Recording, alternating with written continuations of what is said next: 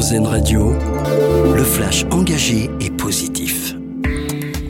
Bonjour à tous. Les hommages à Dominique Bernard, enseignant du lycée Gambetta à Arras, se poursuivent.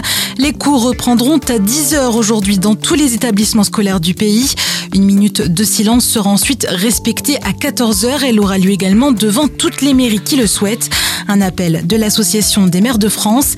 Hier, 5000 personnes se sont rassemblées à Arras. Plusieurs habitants ont déposé des fleurs au pied du beffroi de la place des héros en mémoire de l'enseignant. Plusieurs rassemblements auront lieu également dans la journée partout en France. Dans l'actualité également, une avenue de la marche pour l'égalité et contre le racisme va voir le jour à Marseille. Une annonce de la municipalité hier à l'occasion du 40e anniversaire de cette marche. La République ne peut pas, ne peut plus, ne doit plus laisser prospérer en son sein le terreau fertile du racisme, de l'antisémitisme, des discriminations, s'est exprimé Benoît Payan. Les salariés atteints de cancer du larynx et de l'ovaire seront mieux indemnisés. Ces pathologies provoquées par l'inhalation de poussière d'amiante viennent d'être reconnues en maladie professionnelle dans un décret publié hier au journal officiel. Les travailleurs concernés peuvent donc se rapprocher de leur caisse primaire d'assurance maladie pour déposer une demande d'indemnisation et obtenir une reconnaissance de leur pathologie en maladie d'origine professionnelle.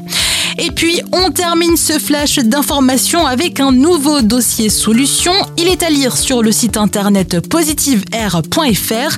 C'est une initiative de la mairie de Strasbourg. Elle a mis en place un système permettant aux femmes enceintes de se faire prescrire par des professionnels de santé des produits bio, tels que des paniers de fruits et de légumes.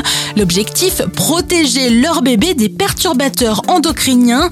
En expérimentation depuis novembre 2022, l'initiative a ravi plus de 800 femmes. Face à ce succès, elle va être reconduite dès janvier prochain et être proposée à près de 1500 futures mères. C'est la fin de ce flash. Bonne journée sur RZN Radio. Une autre vision de l'actualité. C'était le flash engagé et positif d'RZN Radio.